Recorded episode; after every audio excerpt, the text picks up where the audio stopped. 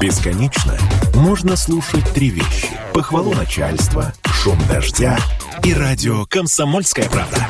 Я слушаю «Комсомольскую правду» и тебе рекомендую. Время денег. На радио «Комсомольская правда» Калининград. Проект создан при поддержке регионального Министерства финансов в рамках программы по повышению уровня финансовой грамотности. Время денег в эфире радио «Комсомольская правда» Калининград. Вместе с вами Антон Хоменко и Павел Голубев. Паша, привет. Добрый день, Антон. Добрый день, уважаемые радиослушатели.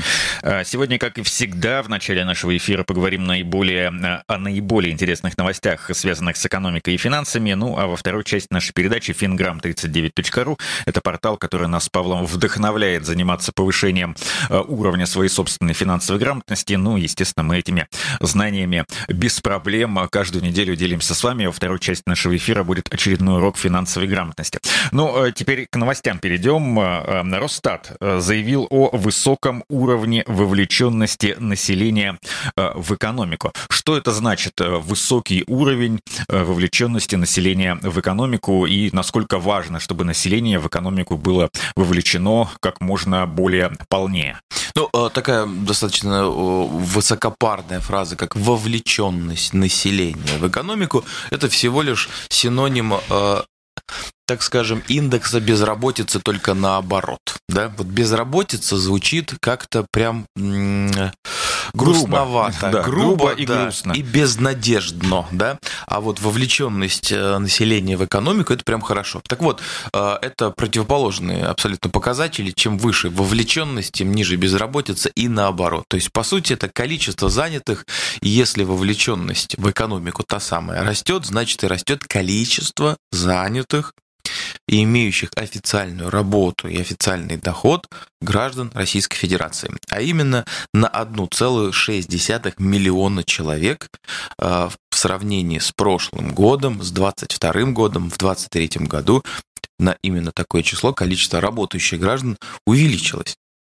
Это хорошо ну, для всех абсолютно. Экономика за счет этого действительно подогревается, так как не только создается э, добавочная стоимость на тот продукт или услугу, э, в сфере которого этот дополнительно 1,6 миллиона э, работников, собственно, представлены, но и доходы населения растут, ведь они же за деньги работают, соответственно, больше покупается, больше оборачиваемость продуктов, ну и больше Э, спрос, ну и, соответственно, это спрос надо удовлетворять предложение. То есть тут минусов быть не может вообще. Другой вопрос, э, как вот этот 1,6 миллиона вдруг резко сформировалось? Э, ответов здесь несколько. Первый, безусловно, заключается в том, что здесь не посчитаны, внимание, здесь не посчитаны уникальные граждане, а здесь посчитаны дополнительные официальные ну, как бы это назвать, эм, занятые вакансии, да, или э, точки контакта работника и работодателя. О чем я говорю? А, если человек работает официально, условно, на заводе, э, в редакции, э, где угодно, в страховой компании, и он вдруг еще и оформился как самозанятый и предоставляет услуги, по которым отчитывается перед налоговой службой, то, напомню, 6 или 3 процента юрлицо э, или физическому лицу э, он предоставляет услуги, то это плюс к этому миллиону шестиста тысячам новых э, занятых или новых рабочих мест. Поэтому если не нужно думать, что 1,6 миллионов дополнительных, ну, так скажем, работников – это равно 1,6 миллиона человек. Здесь посчитаны дополнительные вот эти вот работ, э, так скажем, э, работы. И не всегда это равно человек. Иногда человек равно 2, 3, 4 работы. Вот, то есть это первый фактор. Э, недостаточно текущего уровня довольствия, дохода вынуждает людей, способных на это, иметь вторую, третью, четвертую точку контакта с альтернативным работодателем. Вот такой момент. Второй. А, не секрет, что а, мы сейчас ну, не так уж и легко можем выезжать за рубеж. Может быть, кому-то это и не надо, кому-то надо, но сложно. В Калининградской области, в Выборге, в Ленинградской области эта проблема стоит вообще остро, да, потому что раньше пере... Э, межграничное сообщение э, было, ну, такой само собой разумеющейся развлекательной историей, а не только развлекательной, кто-то на этом бизнес делал, кто был в сфере торговли занят. И э, сейчас это невозможно. Поэтому, опять-таки, часть э, дополнительных рабочих мест здесь возникла. О чем я говорю? Не секрет, что уже два года активно растет хорика, причем не только в Калининграде. Это общероссийский тренд, который э, в хорику, причем в широком абсолютно смысле. Это не просто кафе, рестораны э, и отели. Это практически вся рекреационная инфраструктура, связанная с не только таким вот классическим внутренним туризмом, э, полежать на пляже, не, ну, будь то Балтийское море, да, там, Азовское, Черное и тому подобное, а это еще и э, съездить, э, посмотреть э, в Оренбург платки. При том, что это, например, может быть житель Москвы, но вот любит платки.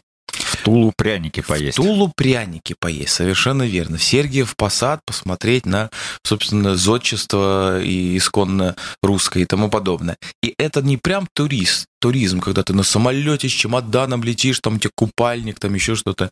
А когда ты, ну, сел на машину, да, там утром уехал или там, а на следующий день вернулся. Это тоже история про внутренний туризм, внутреннее развлечение и внутренние дополнительные вакансии в кафе, в отелях и тому подобное. Поэтому так как мы все более и более становимся э, таким внутриресурсной экономической структурой и организацией, то мы должны создавать и заполнять те освободившиеся ниши вакансиями, которые сейчас мы должны, собственно, сами занимать. Это нормально. Импортозамещение во всем.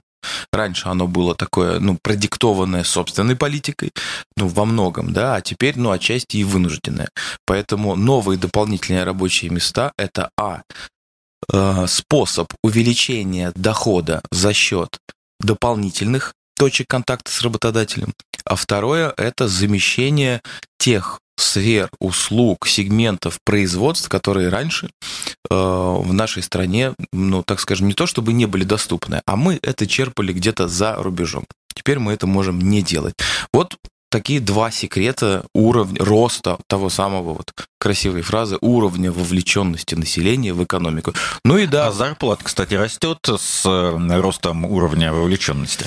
А, ну, во многом да но не настолько, сколько бы хотелось. Почему? А, если мы видим, что тренд внутри роста вовлеченности не только из-за новых дополнительных сотрудников, работников и рабочих мест, но и за счет того, что люди работают на двух-трех работах, это говорит о том, что им недостаточно.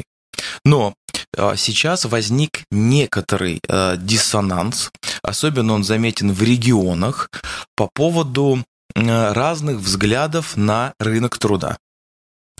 Э, все знают прекрасно, что Калининград и да и вся Россия испытывают голод, так скажем, в традиционных простых профессиях. Рабочие, маляры, кассиры, водители, да? Вот это все пока ИИ точно не заменит. Ни АИ, ни ИИ, ни роботы, никто бы то ни было. И, соответственно, вот там все знают, что есть голод. Но на самом деле голод есть практически везде. И опять-таки он связан именно кадровый с тем... голод. Ты да, кадровый голод, конечно. И он во многом, опять-таки, тоже связан с тем, что многие вещи теперь нельзя взять за рубежом. И в прямом офлайновом смысле, и в онлайновом смысле когда ты можешь пользоваться какими-то э, проект-менеджерами, э, планерщиками, программами, там еще чем-то, ресурсами там и тому подобное. И все это могут заменить только люди. Я сейчас вообще не об айтишниках. Есть э, тип работодателей, которые находятся все еще в такой достаточно старой парадигме, когда они считают, что и 30 тысяч, и 40 тысяч – это хорошо, потому что на это можно купить хлеба. Жить, это думают они, а на самом деле прожить, да, это разные абсолютно вещи по качеству, да, и по смыслу этих слов. И э, есть второй фактор. Есть огромное количество федеральных работодателей, которые предлагают работу по удаленной системе. но у них уже мировоззрение и менталитет основан на более, так скажем, продвинутых э, таких вот э, продвинутых факторах, пониманиях и параметрах. И они, соответственно, зарплату могут предлагать федерального уровня.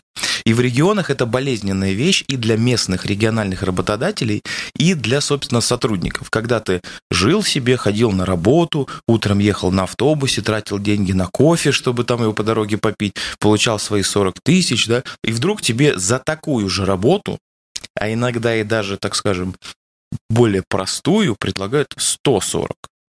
Потому что компания ну, федеральная... хотя бы 100 да, уже тоже Потому неплохо. что компания федеральная и мыслит, ну, немножко другими категориями, да? И мыслит и, федеральными категориями. Да, и вот тут уже как бы вот достаточно такая проблема. Поэтому сейчас рынок занятости, рынок труда очень достаточно интересный, в котором борьба за сотрудника складывается из, во-первых, понимания или непонимания реалий, а во-вторых, из-за противоречий между федеральными компаниями, которые спокойно уже работают по удаленке с человеком, где бы он ни находился, им все равно. И региональными компаниями, которые немножко другими категориями мыслят и считают, что, ну, если посмотреть за окном, то там у забора сотни желающих занять место Ивана Петровича, который попросил добавку 5000 рублей.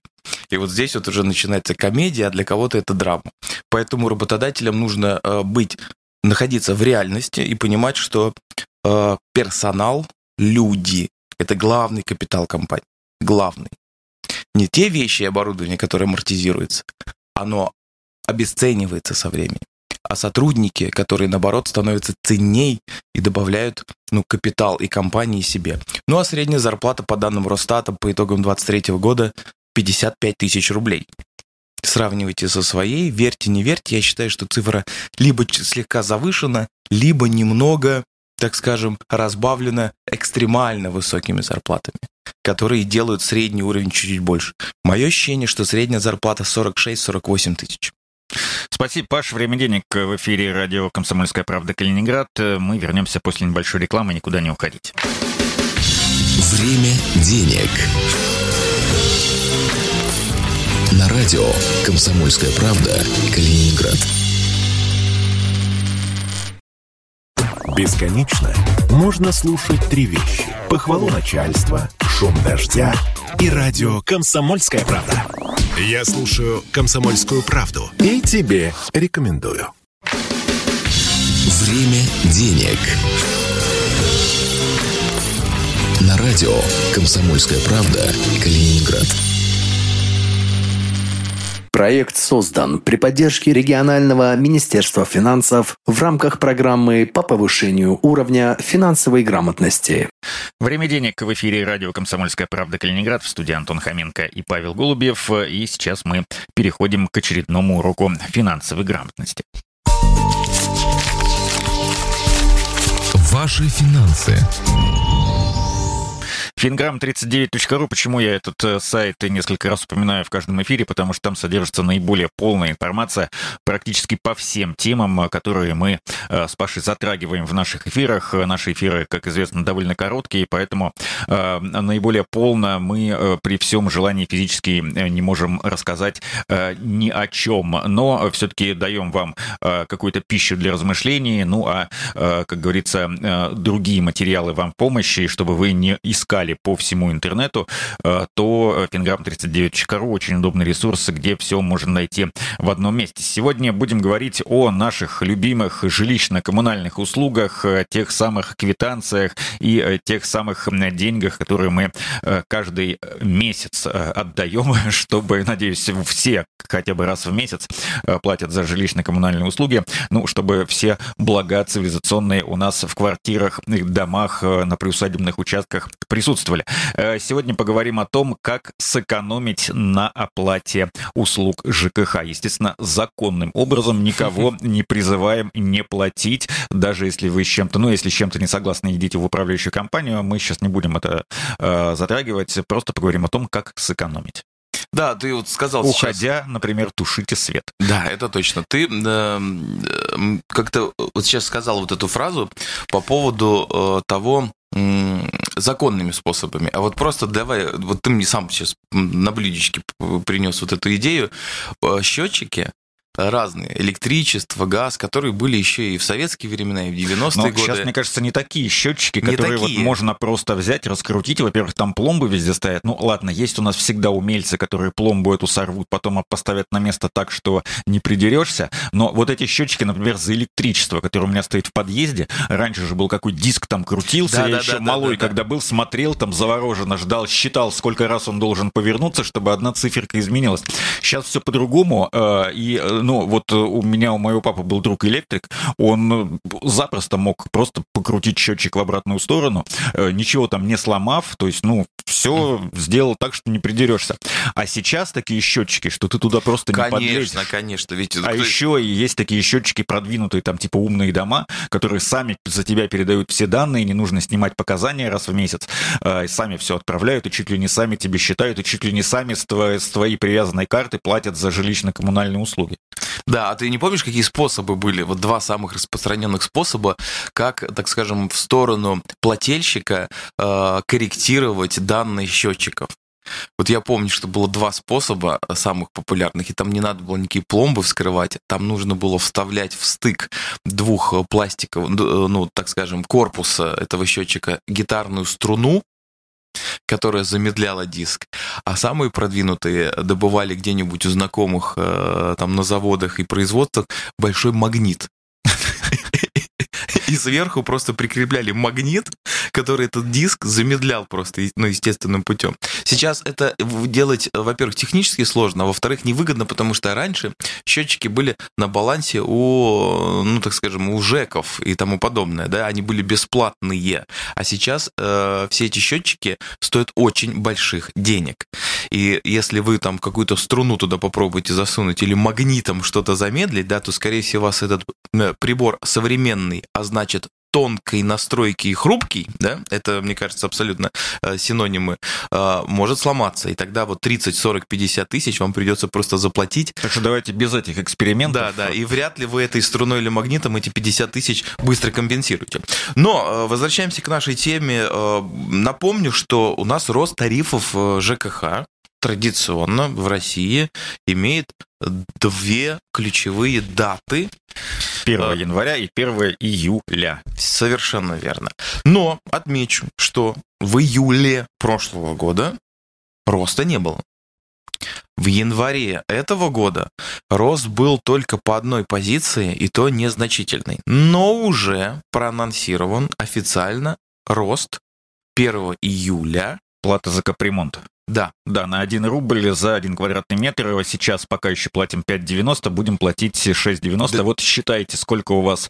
А, квадратов? Смотрите, сколько у вас квадратов. Вот именно на, на такую сумму вы больше каждый месяц будете платить э, за капремонт. Да, ну в среднем... Э, Если, конечно, у вас не супер новый дом, по-моему, сколько? 5 лет э, мы не платим Тогда не надо, да, первые 5 лет. Да, да, если первые 5 лет живете, ну, не, не живете, а если вот... Владеете квартирой, э, да. Построили ваш дом угу. менее 5 лет назад, и вы в нем да. живете, то вы за капремонт пока не платите. Да. То есть вот поздравляем жителей новостройки со стажем не более пяти лет или владельцев там квартир. Не все живут, многие просто покупают как инвестиционный объект, но это другая тема. Так вот, э, проанонсирован анонсирован уже рост э, тарифов ЖКХ в Калининграде и Калининградской области в 1 июля 2024 года на 13% в среднем, да, то есть вода столько, водичка, там водоотведение, э, тепло, электричество, но в среднем этот рост будет 13%. Ну, достаточно заметный.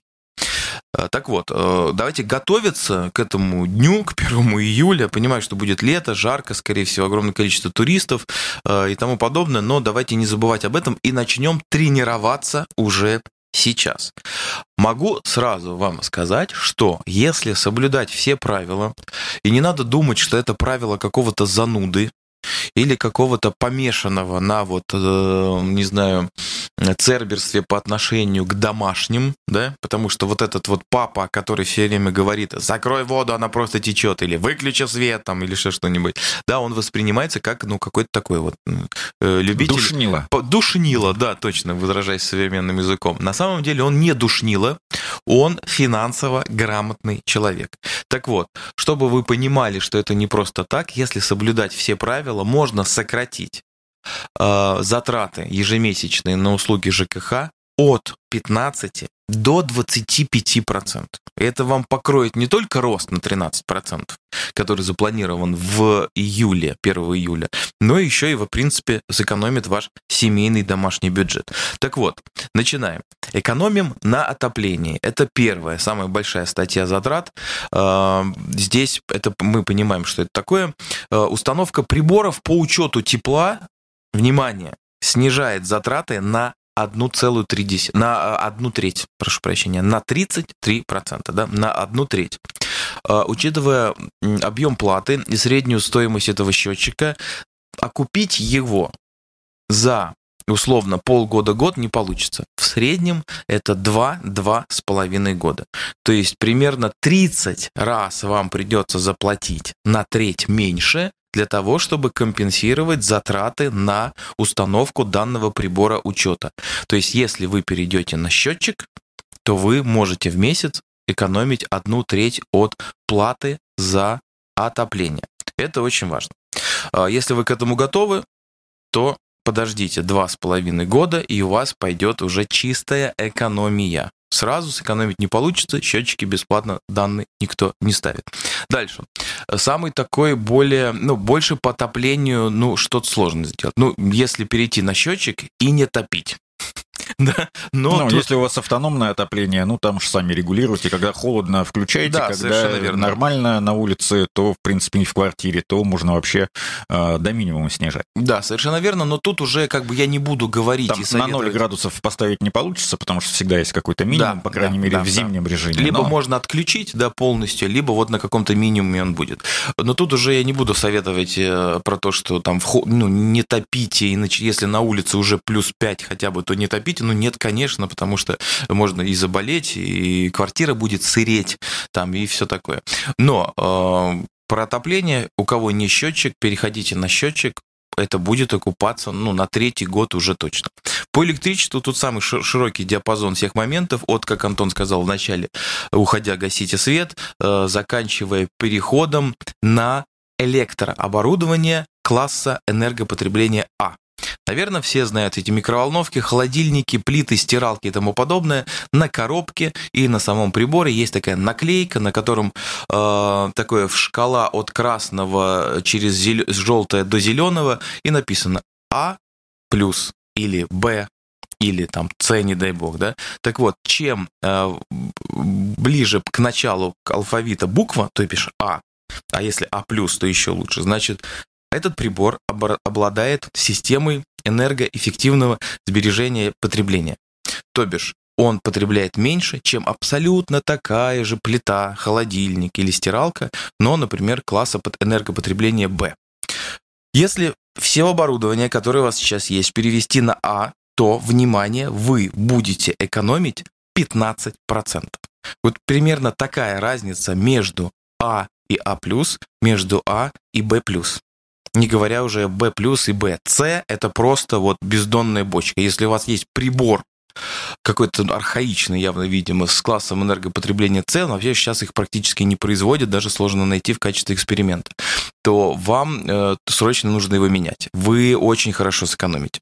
Дальше. Многие слышали, но недооценивают историю про спящий режим электрического оборудования. Это не только ваш монитор и телевизор, который лампочка маленькая такая горит, красненькая, да, а потом вы включаете, она становится там голубой или зеленый, и вы видите эфир телевизионный или там что, не знаю. И в этот момент вы думаете, что электричество питает только эту маленькую красную лампочку. Соответственно, сколько набежит в месяц за нее, за эту красную лампочку? Ну, дай бог, рубль. Думаете ошибочно вы. На самом деле, в этот момент поддерживаются все энергосистемы, э, данного, например, телевизора, да, или любого другого устройства.